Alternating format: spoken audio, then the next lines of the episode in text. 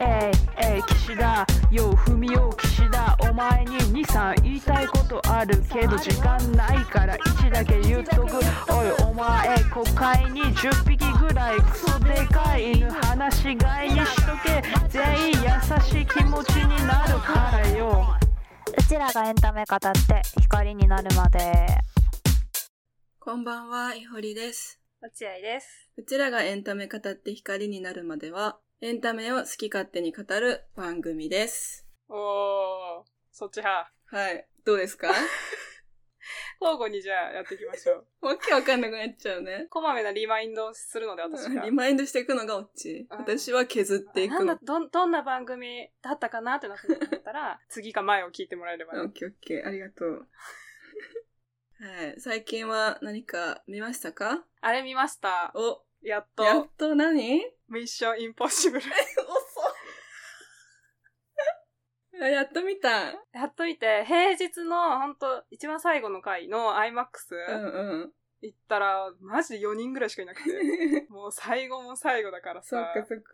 なんか過去一、ごめん、過去一とか言いながらあんまり前の覚えてないんだけど、うん一番なんかよくわかんなくて話が。あーでもミッションインポッシブルってさ別にさ、なんか物語の整合性とかの話じゃない、ないじゃん。うん。トム・クルーズさん、ありがとう映画じゃん。まあ基本的にはそうね。そう。だからまあ、いいやって思いながら見てたんだけど、うん。なんか話が複雑そうなのに、すごいやってることは鍵の取り合いだけで、何なんだって思いながらね、見ちゃった。今までもそうだったよね。そう、そうなの。今までなんもかさ、やそっうだっぱた。興味ないじゃん。ミッションとかさ、国の存亡をかけてとか言われてもさ、なんか何があって、誰が何のために何を阻止しようとしてるのか、わかんなくなってくるじゃん。こういうミッション系のものってさ。そうなんだよね。それが今回こう、ね、長丁場でやられて、ちょっとわかんなかったね、確かに。そう。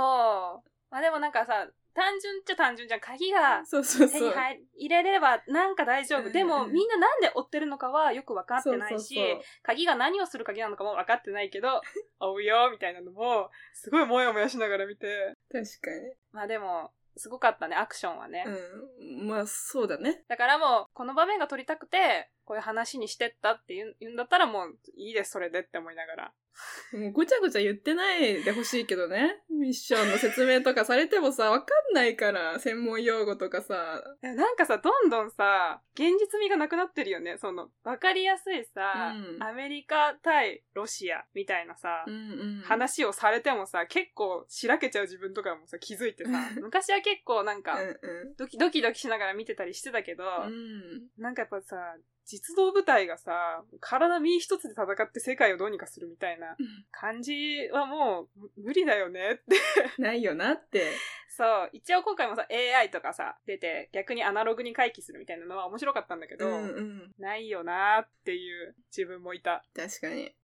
いほりは何見たの私結構ね、見たよ。エリザベートも見たし、ウェス・アンダーソンの新作も見たし、うーん。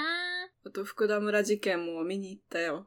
えー、どうだった映画として、物語として、あ、なんか、おじさんが作ったんだろうなって思ったら、マジの70オーバーの人たちがほとんどで、あ、なるほどね。ねって思った違和感のある演出がなんか、ちょっとあるうーん、そうなんだ。のはあるし、なんか、それ必要なのかなとかやっぱ思っちゃうんだけど、うんうん。なんかフィクションにしようとしすぎて、変な要素を入れてないかみたいなとか思ったんだけど、うん。まあでも、まあできたことがさ、すごいじゃん。このキャストでそうださね、新たとかさ、瑛、太、とかさ、が出たってこともでかいし、あと、パンフレットの内容がめちゃくちゃ良くて、うーなんかそれだけでもめっちゃいいなと思った。ん。えー、そうなんだ。すごい分厚いんだけど、しかも1500円ぐらいすんのよ。高っ !2 倍ぐらいじゃん。そうそう、でも本当にいろんな人の対談みたいのも入ってるし、うーん。なんていうか、みんな絶賛みたいな感じじゃなくて、うん。その、福田村事件、福田村、田中村事件が、まあ、正式名称じゃないかって言われてるんだけど、うん。その事件をずっと調べてる千葉県出身の男性との対談っていうか、みたいのも入ってへて、え。その男性は結構、なんて言うんだろう、シビアに批評するというか、うんうんここは、ちゃんと誠実にやってるのかとかさ、うんうん。今実際にいる被害者の遺族とか、加害者の関係者への配慮はどうなってるのかとかいうことも突っ込むのよ、めっちゃう。ーんそれも載せてるから、あなんか、誠実だなっていう感じはした。だいぶフェアでいいね、それは。うんうんいいよねパンパンフレットでそういうことやってくれるのは嬉しいね。そうそうそすっごいしょうもないのもあるもんね。う。いや、本当にね。よかったよ、充実してて。えー、どうだ、デトックスの会話あったの、全然 ない。全くないですね。無い無意味だった、じゃはあい。無意味でした。そんな1週間、2週間デトックス、まあ、してないしね、実 際。見てたし。で、未だパンパンって感じあーまあでも、見ていくしかないか、みたいな感じになってる から。覚悟決めたわって感じ。覚悟、うん、そうやるしかないからって感じ。じゃあよかったのかなとりあえず。まあよかったんじゃないかな。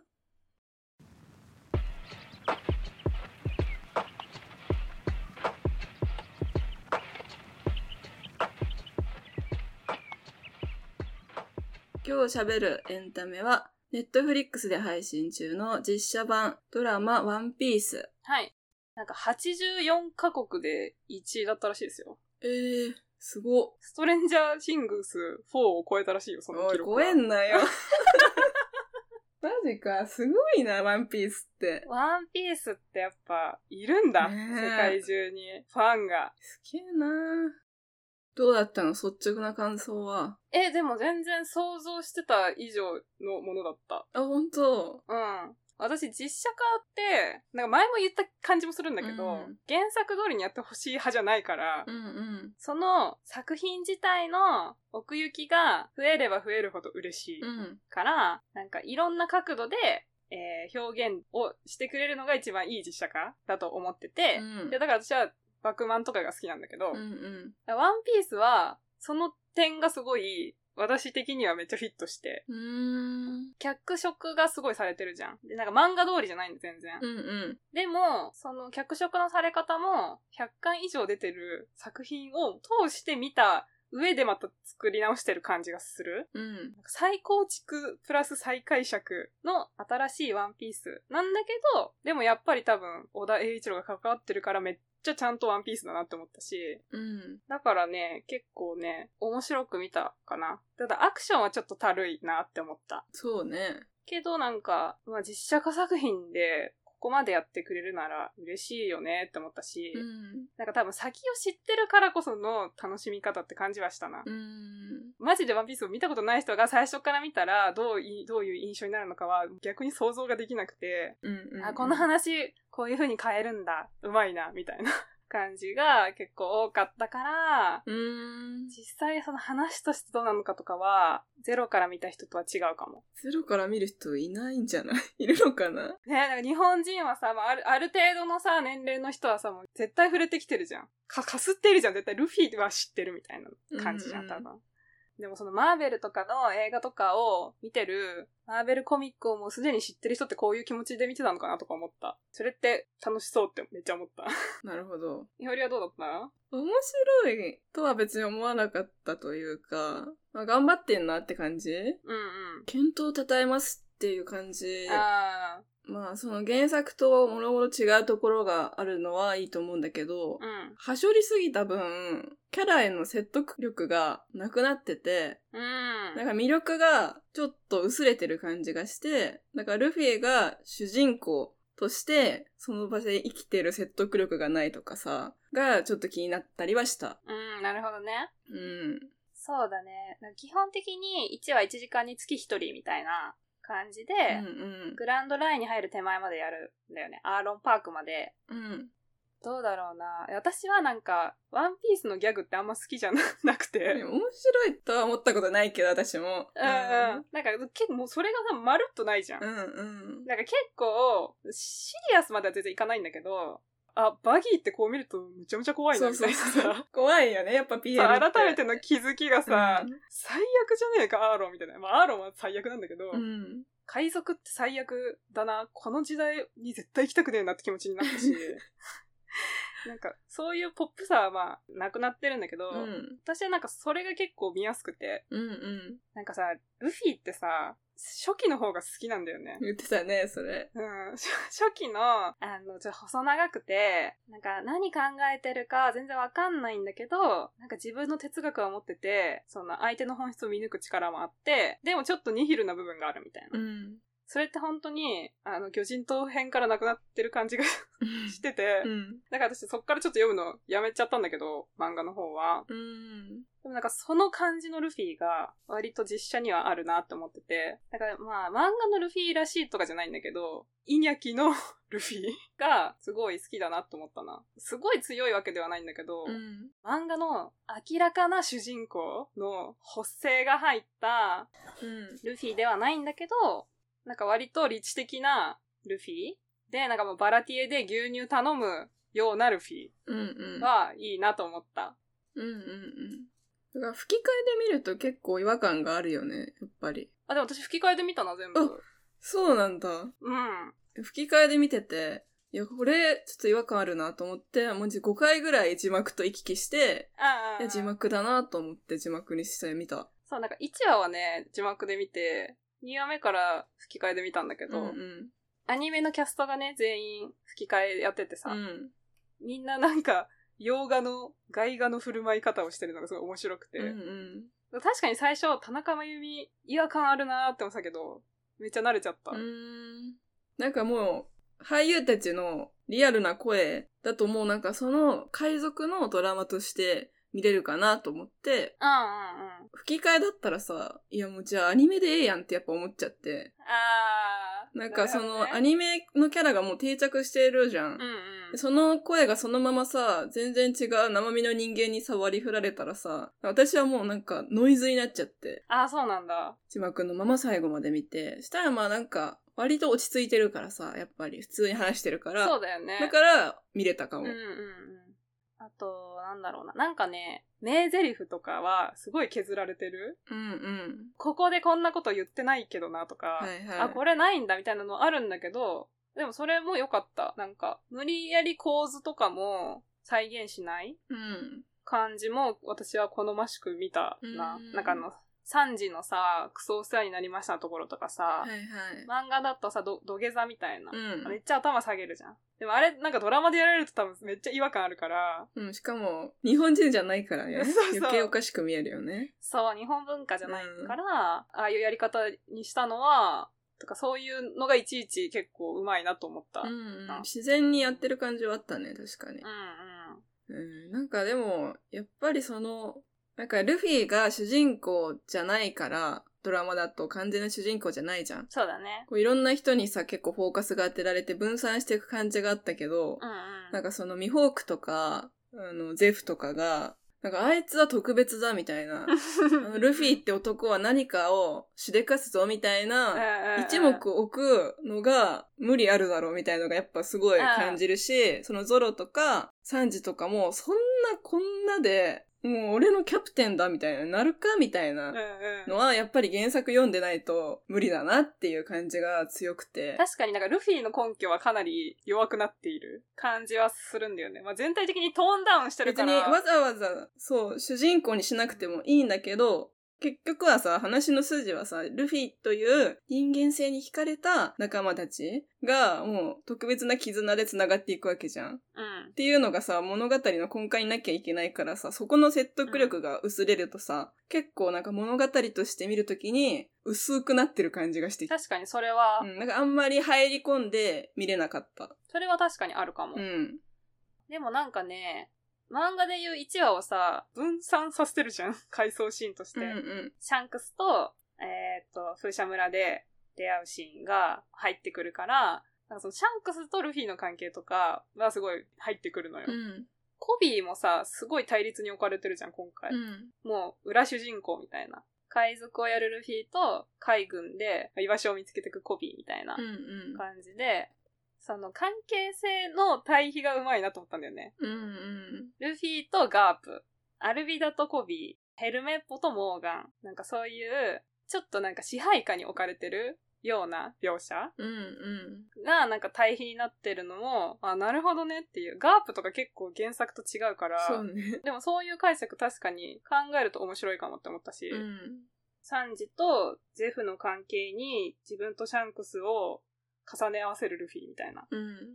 描写とかは、あたそう、確かにそうだよねっていう。そういう再解釈っていうか、なんかもう忘れつつ、忘れかけてたことが、割と、ああ、確かにそうかも、みたいな。忘れてるからね。あそうそう。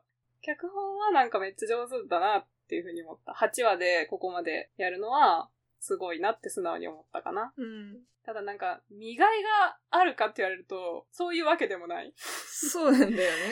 うん。結構どうでもよくなっちゃう瞬間が何回かあって、そうそう。まあ頑張ってみたって感じだった、私は。画面が常に楽しいわけじゃないし、そうそうそう。アクションとかがすごいわけでもないかうら、ん。純粋な楽しみ方とかは確かにあんまりできなかったかも。そうだね。なんか、お上手っていう気 持ち。だかやっぱら、りケントを称えようよってことでしょそうそうそうそう。やったじゃん、頑張ったねっていうことだよね。そうそう。天日かいや、嬉しかったよ。なんかやっぱ、単純に金があるっていいなって思ったし。金かかってるもんね。そう、金かかってんの嬉しいなって思った金かかし。ってんのすごいよ、。やっぱり。なんか最近さ、ゴールデンカムイのさ、予告が出たんだ。お出たんだ、映像が。実写のね。へー本当に予算欲しい。え、マジそんな感 じねえ、悲しいんだけど。いや、なんかさ、まだそこまで、まだそこまでじゃないよ。まだ全然そこまでじゃないけあ、ど。そっかそっか。なんか、不安だよ、私、ゴールデンカムイに関しては。やだ、不安なまま見に行きたくないね。しかもやっぱり山崎賢人さんでさ、ねえ、やめて。かわいそうだから、山崎賢人 が。山崎賢人さん、私、東方丈介も捧げたのに、杉本彩一も。みんなに言われてさ、もう山崎賢人大丈夫やまないいや別にさ、違うんだよ。山崎賢人が悪いとかそういう話じゃなくて、本当周にりだよ、周り。それが一番の、正解なんですかって。そう、正解なんですかって思っちゃうの、やっぱこの多さだと。うんうん。この世に山崎賢人さんしかいないわけないのに、まるでそのような感じになっているのもがう、かわいそう。実写化の呪縛から早く解放されてほしい。ね、でもなんか多分うまくやるから、そして評価されてるから何度も登用されてるんだと思うんだけど、キングダムもいいしな、結局。うんうんいいんだけどね、お金も集まるんでしょう、山崎賢人がやればそりゃ。そうだよ、今までの実績があるから、そうや。っぱり予算もね、つくと思いますよ。本でもさ、実績なんてさ、未経験者はないに決まってんじゃんって。当にお願いだからって思ったけど、うんまあ、やっぱり山崎賢人さんということで、まあ別に見に行くんですけど、行くことは行くけど、なんか本当に山崎賢人は大丈夫かな。みんなにさ、こんな、またお前かよとかさ、絶対違う、体格も違うし、全然違うじゃんとか言われまくってさ、彼の責任じゃないから。いやでもすごいよね、タフじゃないなんか。いや、でも泣いたりしてるじゃん。 そうなの泣いたりしてたの大沢たかおにさ、最初は、心もとなかったけど、僕はわかんないけど言われて、すごいたくましく成長して、みたいな言われたら、なんか舞台挨拶の時に山崎賢とか泣いちゃって、あ、そうなんだ。なんか本当にこの人重荷を抱えてるんじゃないかと思って、なんかもう降りたっていいんだよって私は思ってんだけど、勝 手に。ああ、なるほどね、そうなんだ。背負うものが違うじゃん。その本人の意向がさ、どれくらいあるのかが知りたいわそう、じゃあ知りたい。もう全然やるやるって言うなら、やればって感じだけど、でもさ、ゴールデンカムイに関しては、キングダムの制作スタッフなんですいやよ。そうだよ。だからもう引っ張られたんでしょスライドでし ょなんかさ、この座組をそのままスライドさせていく方式、すごい嫌なんだけど、私。やだ、私、うん福田組とか福す田組とかさごいやだ。もう変えてよ、いい加減。飽き、まあ、飽きるとかそういう問題でもないか。なんつうか、もう、やめな、うちわ で、まとまんの、みたいいな。や、そう、なんか、才能発掘してこうよ、みたい劇な。団とかでさ、見てるなら違うけどさ、もうそれぞれの作品としてさ、見たいんですけどって時、うん。あるやん。全員一緒だとね、げんなりするよね、さすがに。げんなりしちゃうんだよな嫌なこと思い出したな。何私、銀玉すごい嫌だったから、実写の。嫌だったんだ。う嫌だった。なんかね、映画館もすごい嫌な気持ちになって。んすごい、はしゃいでる女子高生と隣になって、でも見ながら、なんかもう画面をこうやって指さすの。え今のやー、ばくないみたいな言ってて、うん 助けてって思った。で引っ張らなけばよかったの。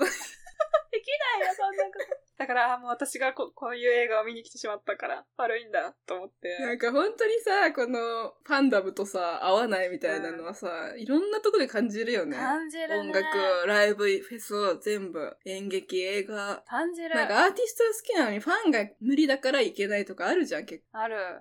ダメにしてるよ、アーティストをっていう時あるよね、結構。そう。だからファンダムってマジで厄介。人は群れた瞬間から厄介になるよね。そう。で、実写ってマジでそれ多いよね。うん。もうおとなしく待ってなよって時もさ、めっちゃあるしさ。そうそうそうまださ、予告しか出てないのに、なんでそんな大きな声でそんなこと言うのみたいな。まっだね、スタート切ってないのにさ、誰も。切てないのにフライン、グスタート多いよ。爆死確定とか言ってさ、いや、そんなわかんわないじゃかんんなみたい、いわなかんない。絶対さ、ワンピースもさ、こんなにさ、84カ国1位なんて撮ると思ってなかったよ、みんな。うんうん。だからマジで始まってみないと何もわからないのに。そうね。だから、もう私は待ちます。黙って待とう。山崎賢人さんの杉本を。山崎賢人のメンタルを祈って待といや、そうだよ。う。うん、精神安定を祈ろキャリアの継続と、ますますの発展を祈りながらう。、マジでよ。健康に生きてほしいのよ。そう、健やかに、のびのびと。そう、のびのびとやってほしいの。そだから私はネットフリックスの悠々白書も待ってるよ。う。自社ってやるんだね、やっぱり。どんな作品でも。ねえ、でもワンピースがもうできたんだったら結構できるよ、じゃあ。そう、ワンピース行っちゃったらね、お金かければじゃあできるじゃんって話だよね。うん。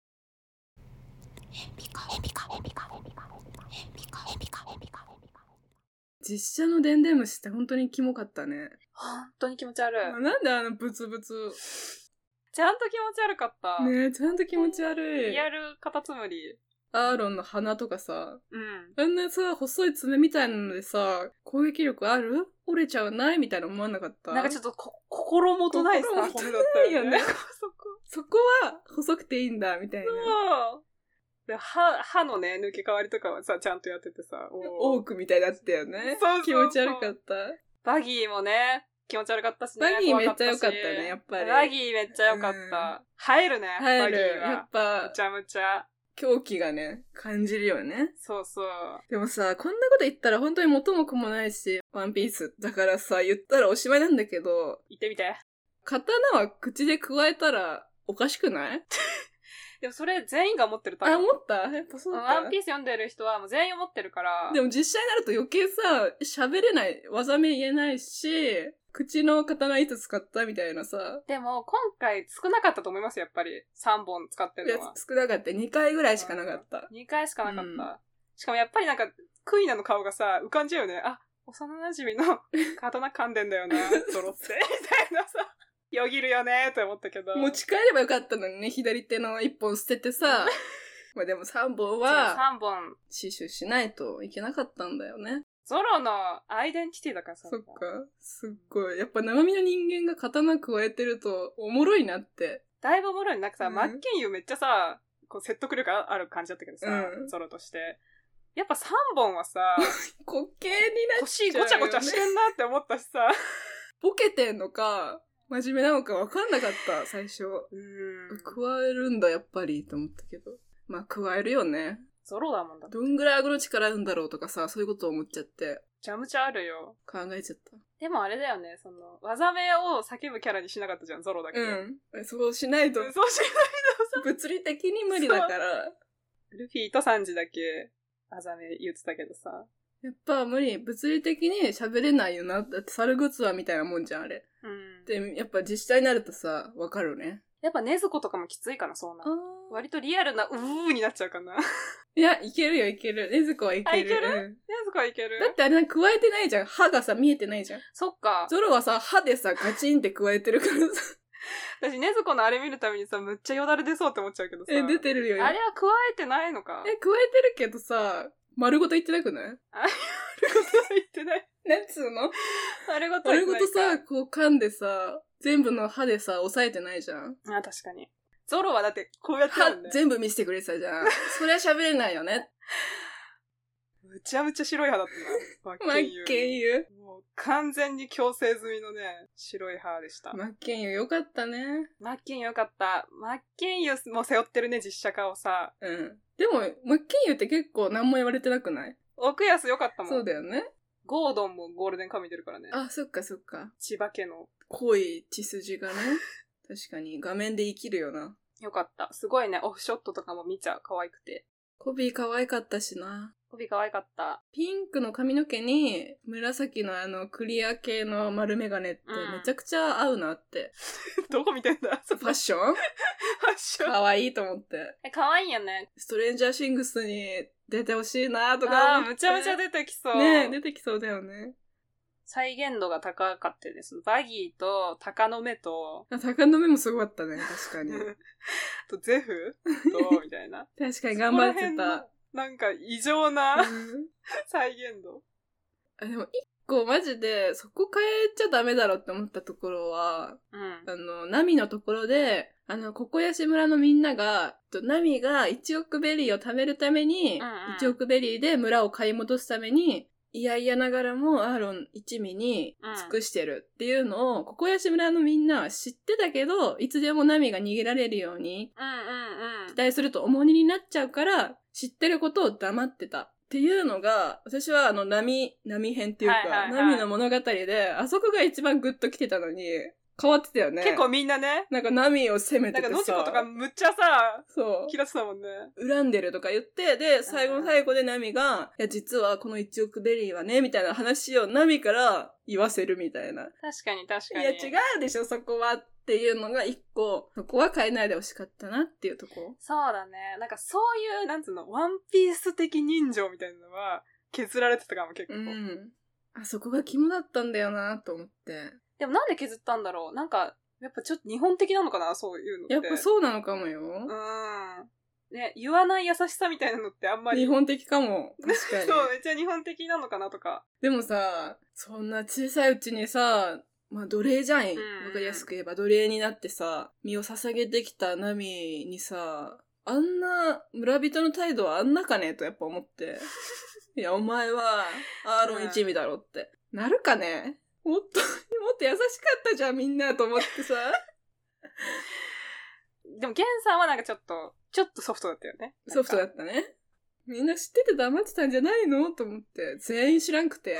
知らんかったんかい。普通に態度悪かったんかいと思って。普通に波最悪そうそうそう。安直すぎるだろうと思って。多分ね、結構難しいんだと思う。そういう。うん。東洋の価値観と、向こうの価値観と、なんか多分、すごい足し引きがされてる感じはしたね。そうね。これでもさ、続くとしてさ、チョッパーどうする問題そうちょっとはどうする問題やっぱそこだよね。チョッパーどうする問題。どうするのどうするでもあれじゃないえっと、ナルニア国の、えっと、なんだっかけ。わいい。メリーさんじゃなくて、ななんだっけ、メリーさんみたいな。ナルニア国の案内人みたいなさ、あのね、裸の鹿みたいちょっと雑すぎないな。あー、ナルニア国物語もだって途中で打ち切られたし。 まあ、わかるけどね。なタナトスさんみたいな、違うな。あそう、ジェームズ・バカボーイのね、タムナスさん。惜しいやあん。ー惜しい。なんでそんなかすってたのかすすごいめちじゃゃめちゃん。こんなかすることあるんだ。タムナスは、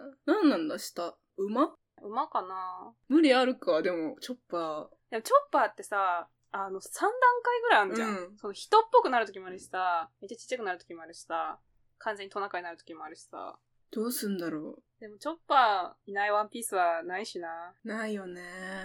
チョッパーの話もさ、なんか変わりそうじゃなめいっちゃ変わりう。そう。ちょっとこの感じだうと、んあえての飲むみたいな。確かにすげえ、かんそう考えると日本、やっぱ日本のものだよねう。ん。我慢することとかさ。うんうん。結構そういうの多いじゃん。我おいおい。慢が美徳。うん。確かにゾロとか一切我慢してなかったもんな。すぐ縄ほどかれてさ。なんかね、原作だと1ヶ月だった気がするんだけどさ。ボロボロになってさ1週間になってた。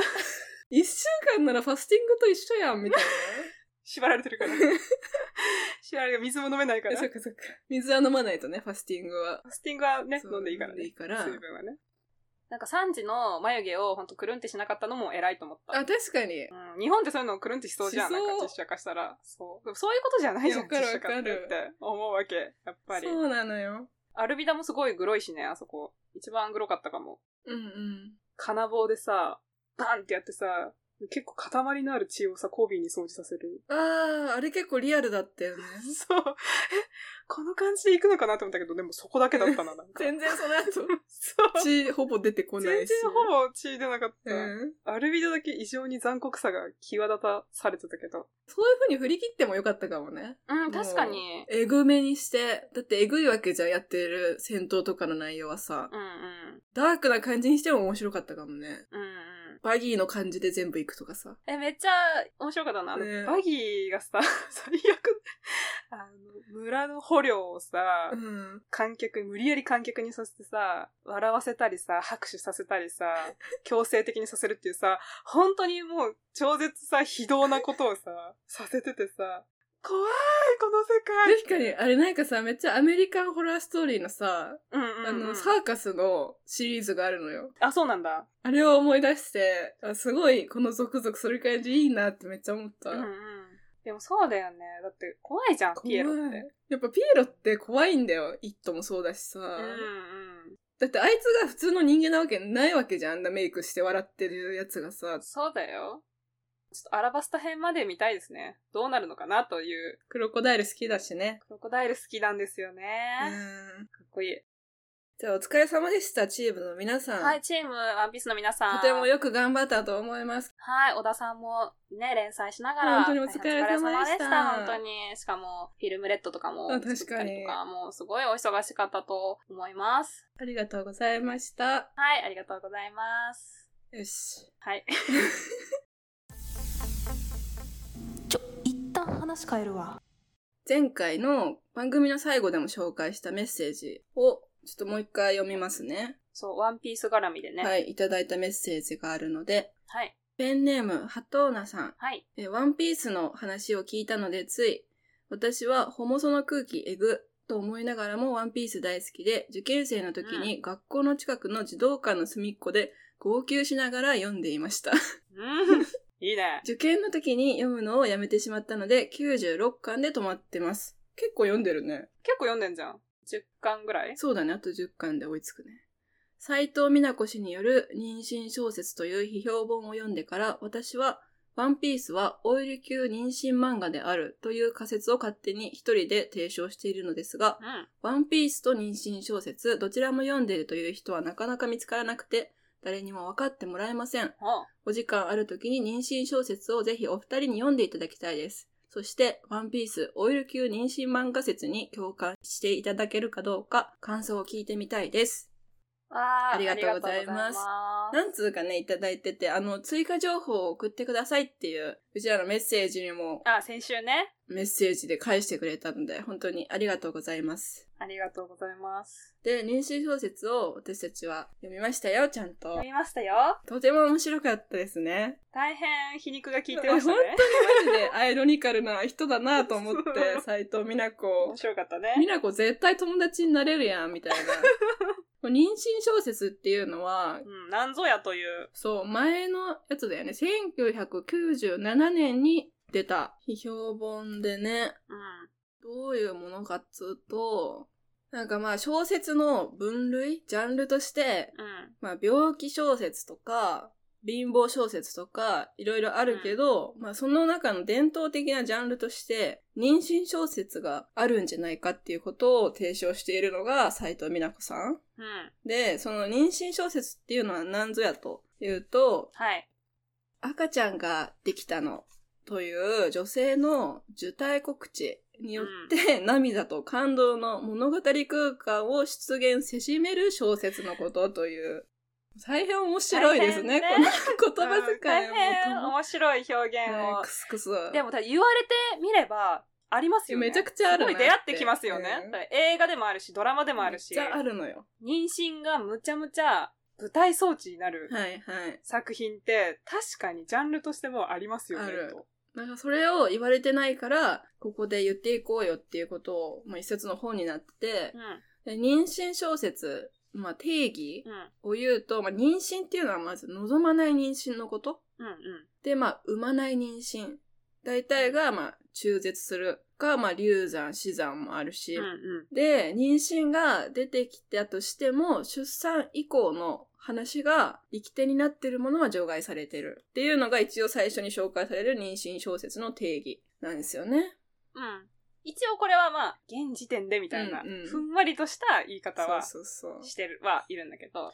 で、この鳩浦さんが言ってくれてるオイル級妊娠漫画説っていうのは、この批評本の中で、その妊娠の濃度を、いやもうこれ、 読む読んでほしいんだけど面白いよね面白いから、妊娠のね、濃度って言って、小説に含まれている妊娠の量を表す方法を決めてて、それが、なんか食べ物で表されてるんだよね。そう、なんかグレードをね、そう。なぜか食べ物で表してスるんパイですスよ。級とか、ミート級とか、うんステーキ級になると妊娠濃度が高かったりして、メインのそテーマみたいな。う。もう妊娠、妊娠、妊娠みたいな小説になるとうんもうステーキ級みたいに言われてて、ってんんいう、んもう何のこっちゃって感じだと思うんだけど、そういう分類をしてるんだよね。そう、わかりやすくで、ね。その中に、そう、オイル級っていうのがあって、うん。でそれはオイルっていうのは肉を焼くための油にも似て、それがなくては成立しないのに料理の手段に甘んじているかのごとき一歩下がった佇まい。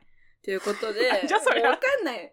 もうほんと読んで、面白いかいや、ら。すごい面白いんだよね。だからつまり、なんか妊娠っていうプロットが物語にしっかり噛んでいて、うん。それがなくては物語が成立しないんだけど、なんか、読後感っていうか、読んだ後とかに、なんか妊娠のこととか別に残ってない。読んだ側にはう。ん。うんうん。みたいなぐらいのつつましさがある。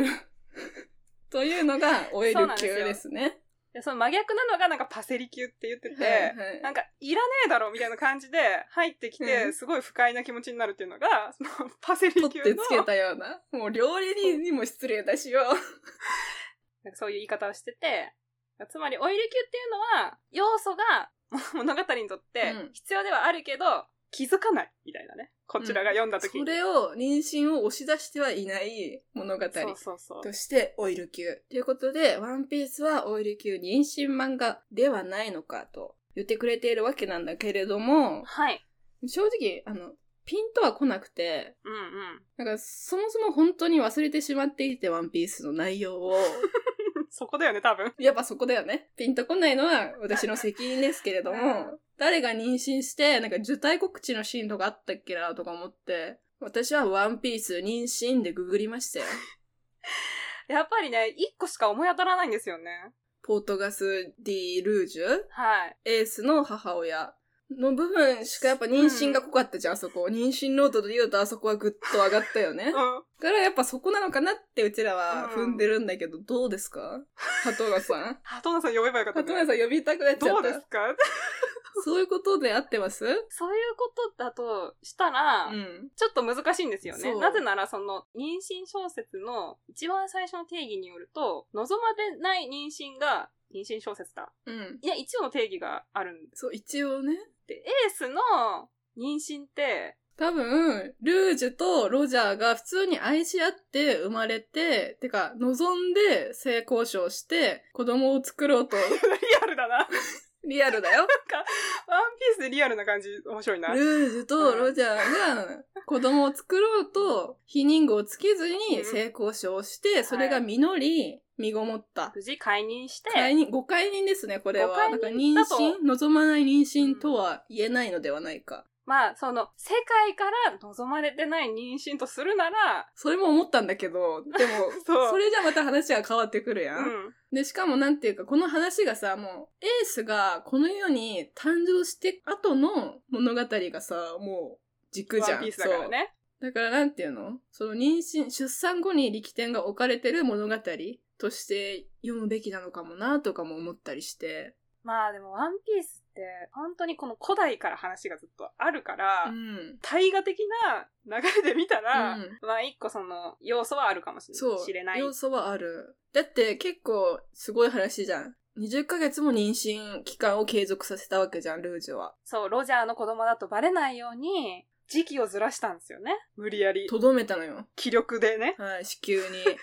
まあなんかそこは結構確かになくてはならない要素だし、まあ一大転機そうですよね。と言えるっちゃ言えるんだよな。けどなんかその、もう妊娠小説の一番最初の定義をくぐってはいないから、うん。どう語っていいのかちょっとわかんないんだよね。だかそうなの。らそこをくぐった上での話じゃん、やっぱり多分。そう濃度、濃度で分けるのって。しかもそれ以外に思い当たらないぐらい私たちのワンピース力が薄まっているから。 本当にごめんなさいね。本当に覚えてなくって、それぐらいしか。でもやっぱ、一番でかくないだって海賊王の息子が生まれたわけだから。そうだね。じゃあもう定義をさ、もうすっごいふんわりさせてみたとしてさ、あ前提をオイル級妊娠小説の例で挙げてるのがさ、三島のさ、金閣うんう寺、ん。でさ、まあこれもさ、まあ無理やりっちゃ無理やり感もさ、思ったんだけどまあさ。大体そういうところはあるよね。 そうそうそうそう。だからまあ分ければ確かにオイル級とも言える言えるのかなわかんないんだよな。多分、なんかもう、ハトーナさんの中でもめちゃくちゃ育ってるから、この説は。そう。うんちょっと教えてほしいよね。教えてほしいその説が。てか、そもそも合ってるのか、そのルージュの妊娠一本立てで大丈夫なのかな、うん私たち違うかもしんないよね、だいぶ。うちら大体間違ってるから。大体結構。オイルの推察も間違ってたし、そう。思い出もよく燃えるでもなかったね。水より重いからな、うんとか言って。違いましオリーブオイルとかそういうことだったね。サラダ油とかさた。。サラダ油とか。全然違ったっていう。どうなんでしょまあでも、面白いですよね。その、ワンピースの女性の表彰のされ方って割と批判の舞台に立ちがちというう。か。そりゃそうですよね。そう、ハトーナさんもホモソの空気えぐっと言ってるけど、うまあね、もう20年以上前の作品のね、ん。はい世界観をずっと続けてるわけだから、すごいよ。まあ、もうかなり価値観の差があるよね、やっぱ読み返しちゃうとさ。そりゃあるよ。ボンクレーはドラマだと再現できないだろうな とかさ、もうあのサンジがさ、カマバッカ王国に行くとかさ、うもうとてもとても無理ですよ。今、あんな描き方ね、うん一辺倒なステレオタイプのはいさ。はい。まあでもよくぞ生き残ってるわけだから、うん、最後まで泳ぎなさいって見守りまし ょうよ、うちらは。そうだね。一つの時代を築いたわけだから。うんだからね、結構あの、実写のサンジの描き方とかは、すごい気を使ってて、控えめにね。そう、控えめに。ジェントルメンで終わらせてたね。そうそう、だから女好きじゃなくて、割ともう誰に対してもそう。優しい。かったね。そうそう。困ってる人を助ける人みたいな感じで描かれてて、だからそういう解釈をもう今後こちらがしていこうよっていう。うんもうワンワンピースさんはもうややり尽くしました。うん20年前にそういうの は。だからこのまま完走してもらおうそよ。う。このまま感想してもらって、そう。あとはなんかうちらがどんどんアップデートしてってもいいのかもねっていう。一つの時代の終わりをみんなで見届けて、新時代だ、うちらがってこと。新時代をさ、うちらが築こうよ。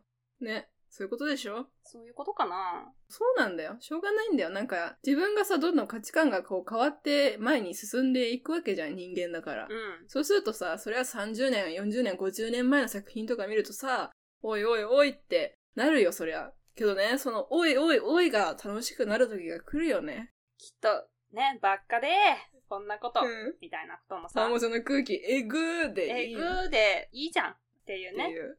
で、ワンピースは結構、この根幹はあるじゃないですか。反差別。うんその魚人のこととかも含めてさ、そうね。世界政府に対して革命軍がいて、なんかちょっと反権力の部分だったりさ、ルフィはこの海で一番自由なやつが海賊王なんだって言ってたりとかうさ、ん。そういうのはやっぱブレてないわけじゃないですか。確かにね最初から。やりきってくださいよ。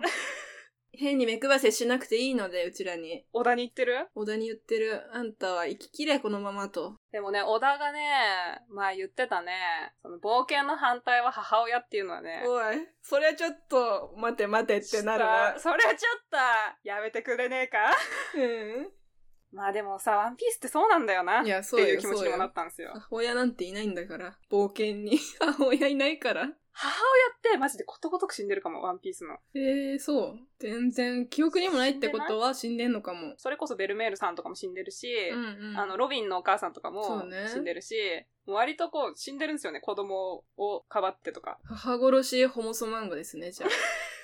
最悪。で、なんかあの、綺麗でスタイルのいい女性が強い。っはいはい。そう言っちゃうとやばい から、まとめない方がいいね、やっぱり。ていうか、その読んでないから最近は、もしかしたら違うかもしれないし、うん。でもビッグマムとかもいるか。もしかしたらそうだよ大きなお母さんなのかな、ビッグビマッムグは。マム。は、 そうだよ 名大のき通なおり母。さんだよ。それでいいビッグパプもいるのビッグダドゥ。ビッグダドゥもビッグダドゥもいるのかななんかよくわかんないけど。大きい人がいっぱいいるといいね、じゃあ。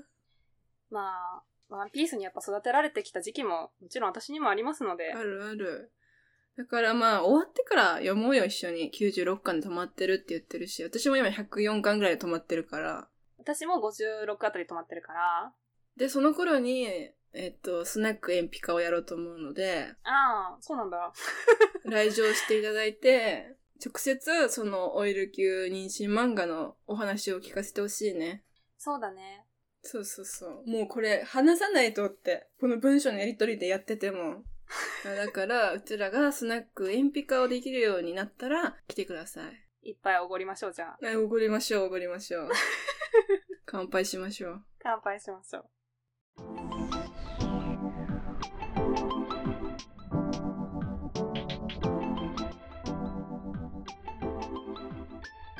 え来週喋るエンタメは、映画、スイートマイホーム。はい。監督が斎藤匠、主演が久保田正孝。あらすじですが、家族のために理想のマイホームを手に入れた男性。ところが、彼の妻が誰かに見張られていると怯え始める。そして、その後、彼の周りで次々と不可解な出来事が起こる。うん予。想を超えた衝撃の結末に向けて加速していく。ホラーですよ。家系ホラーですね。家が怖いのが一番怖いと思う。やだよね、。家が怖いって最悪すぎるんだけうんど最悪じゃ。ん一番安心できる場所であってほしいのにね。しかも予想を超えた衝撃の展開が待ってるから、私もう予想していきますよ。うん。予想を超えてくれるっていうから、予想を何パターンか作って。作ってから行きます、私。超えるのかどうか、それを。最悪な楽しみ方だね。で、こういう煽り方をするのは良くないと思うよ。いで や、も本当に、これネタバレだよね。いつも思う。うんなんか、どんでん返しとかもネタバレだし、結末教えちゃダメだよ。ワンピースって何なんだろうな。 戻ったやっぱ世界が一つになるみたいなことかな。ああれじゃないアスみたいに さ、人が怖いね。